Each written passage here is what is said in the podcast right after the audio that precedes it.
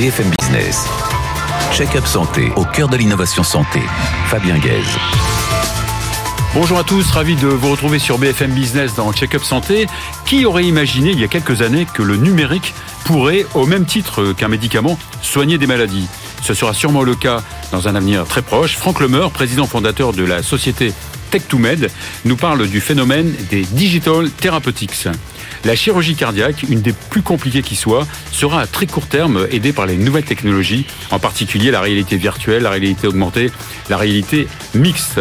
C'est ce bloc opératoire du futur que va nous raconter Patrick Nataf, chef du service de chirurgie cardiaque de l'hôpital Bichat, accompagné de Marc Piuzzi de la société Lynx. Enfin, présidentiel oblige, le représentant santé du parti Reconquête, Alain Durand, nous dévoile son programme santé. Check-up santé, c'est parti. Patrick Nataf, bonjour. Bonjour. Marc Piuzzi, bonjour. Bonjour. Alors, Patrick Nataf, vous êtes euh, chirurgien cardiaque, chef de service euh, de, cardio, de chirurgie cardiaque à, l'hôpital Bichat. Ça ne vous a pas empêché de passer par Sciences Po, par, euh, par l'ESSEC. et je suis bien placé pour dire que vous êtes, on va dire, dans le top 3, dans le top 3 des, des chirurgiens cardiaques en France. la chirurgie cardiaque, c'est la, la, chirurgie une des plus difficiles qui soit? C'est une chirurgie qui nécessite un très long apprentissage. Hein. Les chirurgiens cardiaques ont probablement une, un apprentissage technique beaucoup plus long que le, pour les autres spécialités. C'est pour ça qu'il y a peu de, de, de, médecins qui se forment en chirurgie cardiaque? Je pense qu'il y a beaucoup de contraintes, des contraintes... Euh, en termes d'horaire, des contraintes euh, d'apprentissage technique, comme je vous l'ai dit, mhm. euh, des contraintes après pour avoir un poste hospitalier ou un poste en, libéral. Mhm. Donc c'est toujours un problème pour former les, les, les, médecins. Vous formez aussi beaucoup de, de, médecins étrangers Oui, après on a, un, les médecins français qui veulent se former, mais il y en a de moins en moins. Il y a d'autres spécialités. En plus, on est en pénurie actuellement de médecins. Et après, il y a les médecins étrangers qui viennent se former du monde entier, qui viennent dans les services hospitaliers pour arriver à avoir l'apprentissage et la technologie française, la technique française. Alors heureusement, les nouvelles technologies euh, arrivent pour, euh, pour vous aider peut-être à être un peu plus performant, plus, plus sûr Oui, absolument. Alors là, on va parler aujourd'hui de la réalité mixte. Hein. La réalité mmh. mixte, ça va permettre euh, des outils qui vont nous permettre un apprentissage accéléré pour les jeunes générations de chirurgiens. C'est-à-dire qu'on va leur faire par simulation l'apprentissage de la technique, de la technologie. Comme on dit aux États-Unis, euh, jamais la première fois sur le, patient Exactement. On voudrait éviter, on a tous appris d'abord sur le patient et il fallait répéter des milliers de fois nos gestes pour arriver à les avoir vraiment en main. Alors que maintenant, les nouvelles technologies permettent de se former euh, en dehors du... Euh, avant le patient. Exactement. Euh, Marc Puzzi, euh, vous, vous êtes de la société euh, Lynx. Dites-nous juste une, petite définition de la réalité virtuelle et de la réalité augmentée. Alors la réalité virtuelle, c'est quand on va être complètement immergé dans un monde artificiel. Donc tout ce qu'on va voir, ce sont des, images générées par, par l'ordinateur. Alors que sur la réalité augmentée, on va avoir la réalité plus des éléments virtuels qui vont être intégrés dans, dans la scène. Donc ce sont deux technologies complémentaires et qui existent indépendamment l'une de l'autre. Et donc la réalité mixte, c'est un petit, un petit peu des deux? Voilà, la réalité mixte, c'est d'avoir la possibilité d'avoir des éléments virtuels dans la scène réelle avec lesquels il est possible d'interagir. Donc on peut par exemple bouger des objets ou avoir une interface qui va permettre d'avoir des informations complémentaires. Des informations de, de, de différents types, euh, Patrick Nataf oui, absolument. Hein. On va voir pratiquement euh, tout le dossier médical devant les yeux. On verra à la fois l'endroit où on opère, l'organe que l'on opère. On va parfois même sous des incidences. Euh, absolument. On pourra avoir l'imagerie du patient. On pourra avoir des données du dossier médical, même euh, écrites, et on pourra arriver à tout synthétiser juste avec la, à la demande, avoir exactement le renseignement que l'on veut à tout moment pendant l'opération, en restant concentré sur l'organe et sur notre ça opération. Avec votre masque sur Exactement. On a un partenariat justement avec cette société Lynx, avec on a institué grâce à l'Agence nationale de la recherche un laboratoire euh, commun avec l'Inserm, l'Université de Paris, l'assistance publique de Paris. Je suis le responsable scientifique de ce laboratoire et notre partenaire industriel, c'est ce casque de réalité augmentée, réalité mixte, qui est développé par cette start-up française qui est Lynx. Euh, Marc Puzy, votre start-up est plutôt jeune? Oui, tout à fait. On a été fondé en 2019 avec euh, pour objectif de lancer sur le marché le premier casque autonome capable de faire à la fois de la réalité virtuelle et de la réalité augmentée. Un peu différent de ce que font euh, euh Meta, Metaverse et Microsoft? Oui, exactement, puisque Meta, eux, ils sont vraiment focalisés sur, la, sur, la, réalité virtuelle, alors que Microsoft fait que de la réalité augmentée. Mais à l'heure actuelle, il n'y a aucun casque qui permette de faire les deux à la fois. D'accord. Euh, Patrick Nataf, donc euh, ce casque qui vous permet évidemment d'opérer de, de, façon plus, plus sécurisée, avec plus d'informations, il permet aussi de, se faire aider par quelqu'un qui est à l'extérieur du bloc. Absolument. Alors c'est très loin même. Oui, oui, voilà, c'est un projet de recherche qui va associer à la fois l'enseignement par simulation pour les jeunes, mais également deux chirurgiens qui peuvent être à des milliers de kilomètres l'un de l'autre, euh, peuvent s'aider. C'est-à-dire que ce que l'on va faire va être vu directement par le chirurgien qui peut être un expert et qui peut donner des conseils non seulement techniques, mais mettre ses mains virtuelles dans notre champ opératoire pour guider chacun de nos gestes. Et qui va interférer avec vous pendant il va, en opératoire. Pendant on va travailler ensemble et on va travailler ensemble. Il va mettre ses mains, il va mettre ses instruments et on va pouvoir être guidé complètement quand on connaît pas bien une technique, une nouvelle technique opératoire, ou alors même nous guider en fonction de différents dangers qui peuvent survenir pendant l'intervention, euh, différentes astuces techniques, et donc il y aura un échange qui peut être fait avec à des milliers de kilomètres. Alors Marc Piusi, euh, tout ça, c'est dans un avenir, très proche. Vous avez déjà commencé à vendre vos casques? Pour l'instant, on a des mhm. prototypes qui sont très avancés. les premiers casques produits seront, commenceront à être vendus avant, avant cet été. Ah oui, donc c'est un, avenir euh, très proche. Voilà, dans un avenir très proche. Et là, on commence à faire des, démonstrations très avancées avec euh, les, différents, euh, les différents clients potentiels, donc dans les différentes industries. Et les retours sont vraiment extrêmement positifs. Patrick Nataf, donc il y a un problème d'asepsie aussi euh, au bloc opératoire. Donc si vous mettez le masque, vous ne pouvez plus l'enlever, le remettre. Euh, ah oui, le masque, une fois qu'on l'aura, et c'est ça l'intérêt de la réalité mixte, c'est-à-dire que grâce au masque, on va voir directement euh, la réalité, c'est-à-dire l'organe qu'on opère, mais également il va nous injecter les éléments virtuels ou des éléments réels associés. Et euh, il sera sur notre tête, il sera sur nos yeux, comme là actuellement on a des loupes grossissantes. Il faudra bien sûr que ce casque soit amélioré, une meilleure luminosité, euh, un zoom numérique qui nous permet de grossir. Par exemple, quand on fait une artère coronaire, quand on ponte une artère coronaire, elle mesure pas plus de 2 mm, donc avec un zoom numérique qui peut grossir trois fois, quatre fois, voire dix fois, on aura une meilleure précision dans notre technique. Euh, on aura donc un, outil qui nous permettra de mieux voir et qui permettra d'envoyer des informations à différentes personnes. Alors on peut imaginer donc euh, la, pratique, la pratique de, de, ce casque dans combien de temps au bloc bah, Ça, ça va dépendre bien sûr de la technologie, de qu'est-ce que vont faire les sociétés pour faire avancer euh, le produit, pour l'améliorer, surtout pour l'adapter à la chirurgie. Et ça, bien sûr, ça va être un défi technologique, mais les ingénieurs maintenant sont capables de tout. Ils vont vite, et après, ça va être une euh, question de moyens, de financement, et euh, on aura besoin, bien sûr, des supports euh, de différentes industries pour arriver à et des entrepreneurs pour arriver à, faire avancer le, le projet. Merci beaucoup, Patrick Natin. Merci beaucoup, Marc Puzzi. Bonjour. Merci beaucoup. Merci et bonne, euh, et bonne chance à cette euh, nouvelle technologie. Merci beaucoup. Voilà, on va à présent accueillir Franck Lemeur, euh, président de Tech2Med. BFM Business. Check-up santé au cœur de l'innovation santé. Franck Lemeur, bonjour. Bonjour Fabien Gaze. Alors vous, vous êtes dans le, dans le bain de la santé depuis pas mal d'années quand même. Hein. Vous, vous êtes pharmacien à la base. Oui. Vous êtes passé par HEC. Oui. vous avez longtemps travaillé chez Sanofi. Oui. Euh, et vous êtes euh, depuis 4 euh, ans président de Tech2Med, un cabinet de conseil et de développement, c'est ça? Tout à fait, c'est un cabinet de conseil et de développement à la croisée du numérique et de la santé. Hein. Le numérique dont on connaît les perspectives en termes de progrès, la technologie envahit notre vie tous les jours, et puis la santé qui est un monde dans lequel on attend aussi beaucoup de progrès demain et voilà de nouveautés en matière de traitement et autres.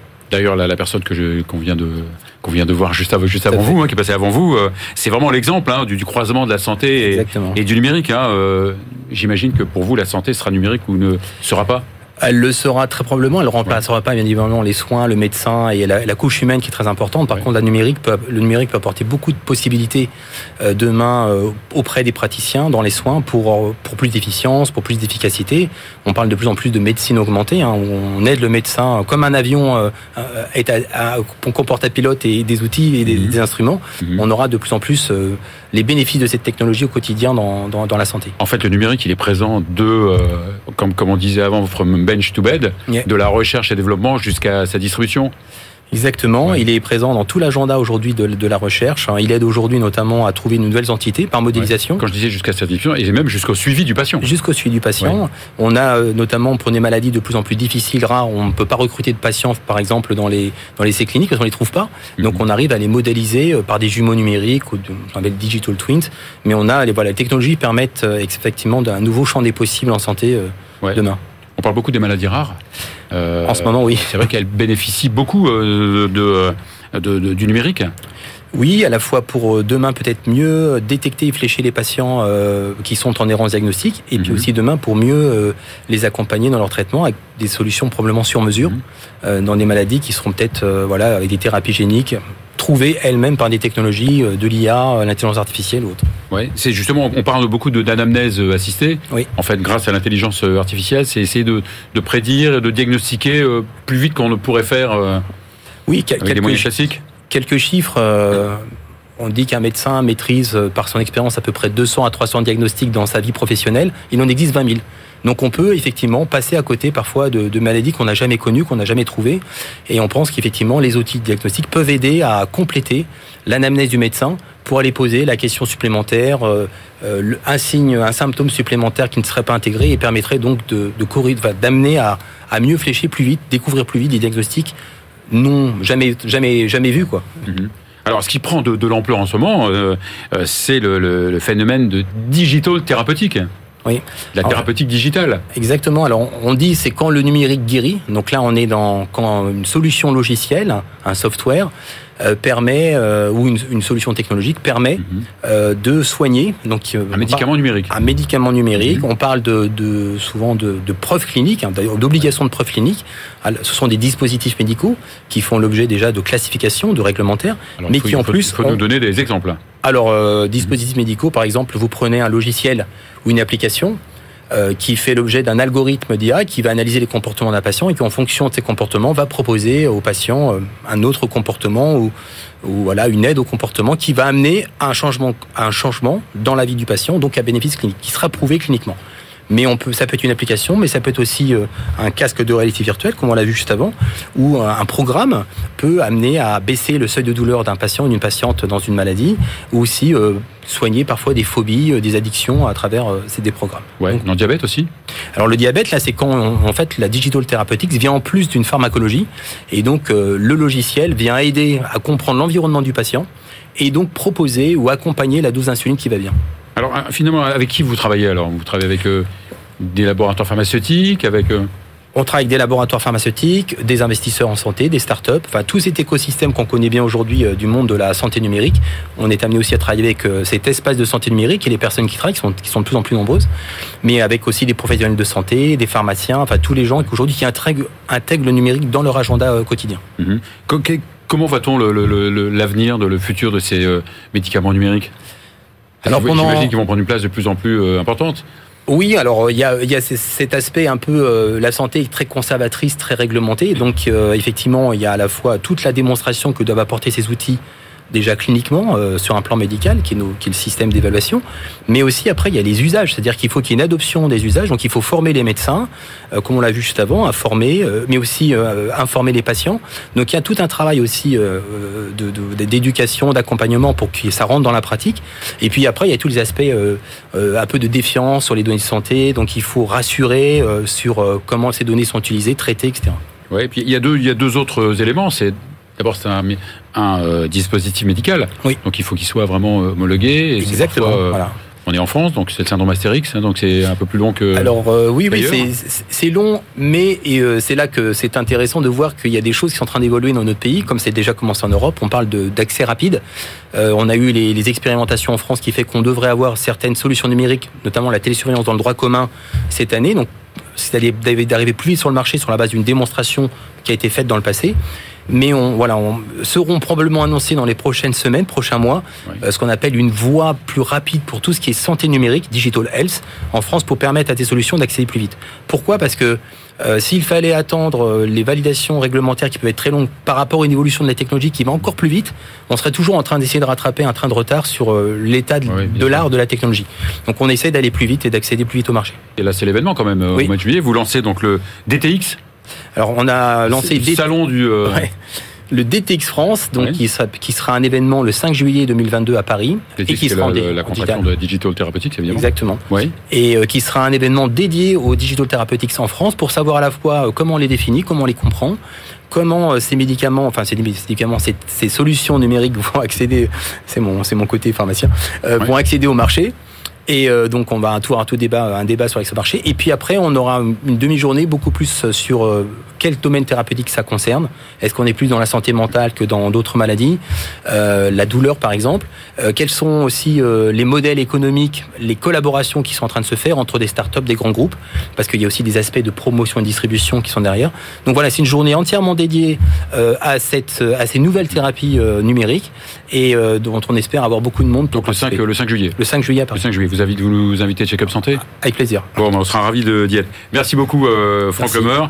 On va à présent accueillir Alain Durand, représentant santé de Reconquête. BFM Business, check-up santé, au cœur de l'innovation santé. Alain Durand, bonjour. Bonjour. Alors, vous êtes chirurgien dentiste, vous êtes expert, vous êtes enseignant, vous venez de, de Toulouse. Oui. Et vous êtes le représentant santé de, du parti Reconquête de d'Éric Zemmour. Ça se passe bien la, la, campagne? La campagne se passe très bien. Nous avons une équipe très soudée. Nous avons à peu près entre chercheurs, soignants, chefs de pôle, chefs de, de même d'hôpitaux, plus de 100 personnes à 150 personnes qui travaillent pratiquement sans arrêt tous les jours. D'accord. Donc vous avez évidemment euh, écrit un, un, programme santé. On oui. va reprendre certaines lignes parce qu'il y, y, en a beaucoup. C'est vrai que on a peu parlé de, de, de la santé pendant cette euh, pendant cette campagne hein, électorale, euh, et c'est vrai que quand on, on, interroge les différents représentants, une grande partie est des choses un peu, un peu communes, hein, oui. euh, voilà, et puis quelques quelques éléments qui sont un peu un petit peu clivants. Donc on va parler de d'abord de souveraineté nationale, ensuite peut-être de l'offre de soins et, et, ce que vous prévoyez dans les 10, 20, euh, 30 ans. Alors le, le souveraineté nationale, donc euh, évidemment tout le monde en parle. Oui. Pensez qu'il euh, y a des choses à faire? Il y a beaucoup de choses à faire. D'abord, il faut commencer. pas utopique. Ça n'est pas utopique. D'abord, euh, tout a été budgétisé. Nous avons budgétisé systématiquement toutes les réformes. Sur l'offre, sur le, je dirais, sur la souveraineté, le, sur la souveraineté nationale, il faut ramener, rapatrier le maximum d'entreprises en France. Il y en a qui ont quitté le sol français alors qu'elles les exerçaient depuis longtemps. Nous étions au premier rang il y a 15 ans, au premier rang européen, nous sommes maintenant au quatrième rang européen je veux dire, il faut faire des efforts. Alors, vous regardez par exemple des taxes sectorielles. Les taxes sectorielles pour le médicament sont à, entre 37 à 60% 70% même parfois. Comment voulez-vous qu'un chef d'entreprise ait envie de rester sur le sol français? On a écrit des guichets. Les entreprises françaises euh, exportent euh, aussi. Ex hein, alors elles exportent, mais voilà, elles exportent, mais D'abord, il faudrait qu'elles soient sur le sol pour vraiment exporter. Elles exportent peu en rapport. C'est déjà pas mal. Il y a que 33 médicaments sur les, les 600 et quelques qui sont sur, euh, sur l'Europe. Je veux dire, actuellement, qui sont en France, qui représentent peu de choses. C'est important ce que vous dites. Sur l'Europe, vous dites. Sur l'Europe. Oui, sur l'Europe. Alors, il faut rapporter une partie sur l'Europe, bien entendu, en partenariat, mais préférentiellement en France, ce qui est tout à fait logique quand même, de ramener sur le sol français des entreprises qui les ont quittées. Alors, on a... Euh, des, incita des, incitations euh, Alors, fiscales, il y a incitation, il y a une citation fiscale, bien entendu. Il y a des détaxations et surtout au niveau administratif, ce qu'il faut voir actuellement, c'est que quand vous voulez inscrire un médicament, au ministère, il faut passer devant 10 guichets au ministère de la Santé. Je pense que le seul guichet serait suffisant. Diminuer les taxes, je viens d'en parler, ça, ça, ça, se discute même pas. Il faut savoir que euh, dans l'industrie du médicament, 57% sont des femmes et souvent à la tête des entreprises. Donc si on veut, alors ça représente 100 000 salariés sur l'ensemble de la France, si on voulait doubler les effectifs, ce serait quand même bien de donner un coup de pouce à la France, donner un coup de pouce à l'emploi, et ça nous permettrait comme ça de produire français. Alors être euh, au niveau euh, souveraineté, il serait important pour les médicaments essentiels, bien entendu, de rapatrier tout ça en France, c'est-à-dire antibiothérapie, antalgiques principalement et quelques quelques produits de recherche. moins dépendre de sites de production oui, euh, très oui. éloignés. Mais exemple simple, en France, il n'y a plus que la piostacine maintenant. Hein. Il n'y a, a, plus rien d'autre hein, en, en, antibiotiques. C'est-à-dire que si on veut prescrire une pénicilline ou autre ouais. chose, ça n'y est pas. Alors actuellement, c'est Chine, Inde et Pakistan qui sont les trois principaux qui, qui donnent la molécule principale. C'est quand même pas normal. On ne fait à ce moment-là que de l'assemblage. On ne fait qu'importer. Il faudrait pouvoir donner un secteur plus important de recherche de façon à pouvoir exporter nos molécules. Alors l'offre de soins. Pénurie généralisée dans tous les domaines alors, pénurie généralisée. Tous les professionnels de santé, quel qu'il soit Ah oui, quel qu'il soit. Je veux dire, quel que soit le, on regarde toute la gamme, ça va de l'aide-soignante euh, au médecin, en passant par l'infirmière, le chirurgien dentiste ou les pharmaciens. La faute à qui La faute à qui Mais La faute à qui Aux réformes qui sont passées depuis longtemps. C'est-à-dire, moi, à l'époque, j'avais, euh, sous certaines responsabilités, questionné l'ancienne ministre de la Santé, Mme Bachelot, qui m'a dit, mais de toute façon, on forme les gens à l'extérieur, donc ça nous coûte rien et ça rapportera beaucoup plus à la France. C'est pas comme ça qu'il faut voir les choses. Il faut créer des diplômes franco-français, c'est-à-dire il faudrait maintenant. Ça existe déjà un diplôme, franco-français. Oui, alors tout à fait, mais au niveau privé, c'est-à-dire que dans les secteurs, des, dans les zones sous-dotées, il faudrait créer des facs privées, permettre de les créer, de créer des bassins de vie, de façon à apporter actuellement des nouvelles facs. Sans être une concurrence déloyale avec euh, le, public. Pas du tout, en partenariat même. Il faudrait permettre à certains enseignants qui sont dans le public de passer dans le privé, je veux dire, euh, mettons à deux tiers temps, trois quarts temps, mais de façon à ce que ces formateurs puissent s'implanter et créer ces bassins de vie dans les secteurs sous-dotés. Il faut savoir qu'un étudiant qui se forme sur une, sur une ville particulière, généralement, 10%, 15% minimum se réinstalle dans un secteur de 15-20 km. On pourrait comme ça rétablir des bassins de vie partout, et de santé surtout. D'accord, donc euh, distiller un petit peu les... les Disséminer sur les secteurs sous-dotés principalement. enseignement un peu partout en France. Voilà, et il faut savoir en plus que les secteurs sous-dotés ne sont pas automatiquement que des secteurs ruraux. Il y a beaucoup de villes qui sont aussi sous-dotées en praticiens. Donc On Paris, prend Paris. Paris qui devient un, désert, un des premiers déserts tout à Fait, tout à fait. Concernant le numerus clausus, vous voulez le alors pas le pas le balayer du tout, non, c'est le doublé. Le doublé. Le doublé, tout simplement. Alors c'est faisable progressivement. C'est ambitieux, mais euh, le doublé, c'est faisable. Alors il faut savoir qu'un étudiant qui a, a, été reçu à la PACES, automatiquement, il y en a 5% qui ne vont pas finir le cursus. 5% qui ont fini le cursus n'exercent jamais. Donc il faut savoir déjà qu'on manque de 10% de praticiens. Il y a une féminisation de la profession, ce qui est très très bien. Je veux dire, il y a 75% de femmes ne reçues, mais qui ont des obligations personnelles, des obligations familiales, et qui ne peuvent pas être à 100% au cabinet. Certains hommes ne le veulent pas non plus maintenant. Hein. Donc il serait intéressant de passer, de doubler le numerus clausus pour simplement équilibrer, gagner un petit peu, mais surtout équilibrer. Oui, mais ça dépend quand même. D'abord, ça coûte cher. Alors ça coûte cher. Ça coûte 25 000 euros. C'est exact. Ça coûte 25 000 euros par an. il faut avoir le nombre de postes suffisant pour enseigner. Alors, il faut le faire sur une séquence déjà de 5-6 ans. On ne peut pas le faire. Euh, on a, nous n'avons pas la baguette magique comme tout le monde, bien entendu.